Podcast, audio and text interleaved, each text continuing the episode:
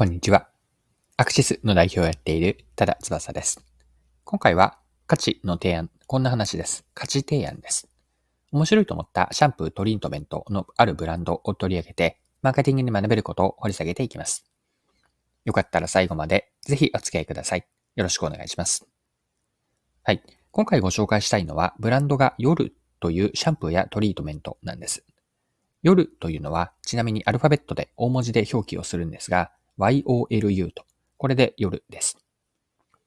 で夜の特徴というのは、その音から音声というか発音ですね。夜とあるように、夜の寝ている間に髪や地肌をケアすること。これが夜の特徴なんです。夜の間に綺麗を作るというこんなコピーなんですが、夜については日経新聞の記事でも取り上げられていたので、記事から一部抜粋します。読みますね。寝ている間に髪や地肌のダメージを防ぐなどを謳ったシャンプーや化粧品などの売れ行きが好調だ。多忙な人らにとって少しでも時間をかけずケアをしたいといったコンセプトなどが支持を集めており、当初の想定を上回る売れ行きを見せている。販売計画を大幅に上回る売れ行きだ。シャンプー、トリートメントなどの夜シリーズを販売する INE の藤岡執行役員は笑顔で話す。昨年9月発売の同シリーズは9月21日時点で900万本以上販売。9月末にも1000万本を超える見込み。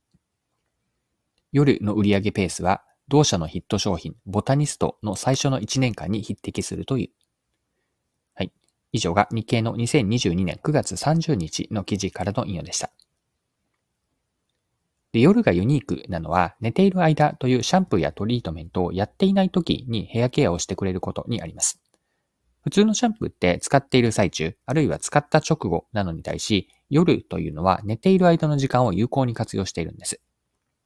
まあ、これを一般化して捉えるなら、勝負の土俵を変えて、勝ち筋をずらした、勝つためのポイントをずらした。こんな一般的化した表現ができます。はい。ここまでシャンプートリートメントの夜の特徴を見てきた。これが前半のパートにあたるんですが、後半のパートではこの夜から学べることについて掘り下げていきましょう。はい。で、この夜のヒット理由を考えてみると、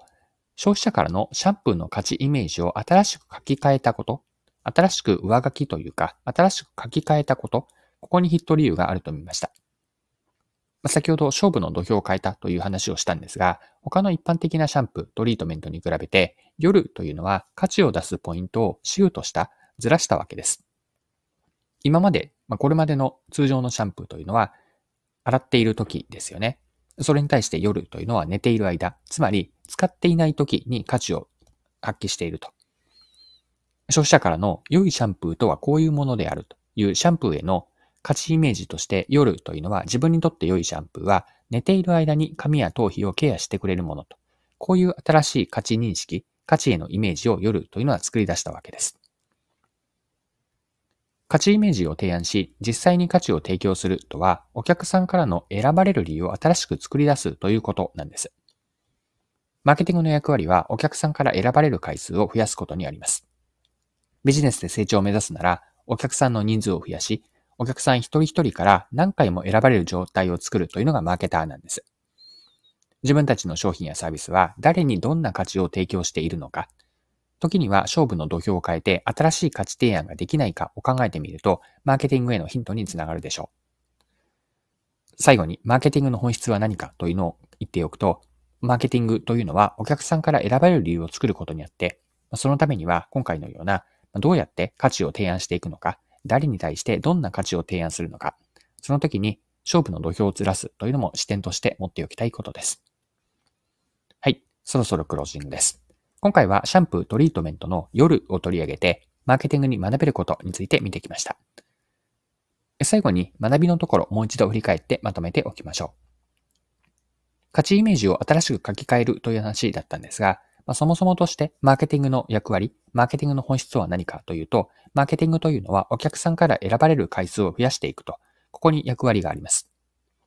競合商品とは勝負の土俵を時には変えて、新しい価値提案、価値の提案ですね。これができないかというのを考えてみるといいです。今までにない価値イメージを提案できれば、お客さんからの選ばれる理由として新しくなっていく。この新しい選ばれる理由を作るというのを勝負の土俵をずらすという感覚で見ていくと、ヒントになるのかなと思っています。はい。今回も貴重なお時間を使って最後までお付き合いいただきありがとうございました。それでは今日も素敵な一日にしていきましょう。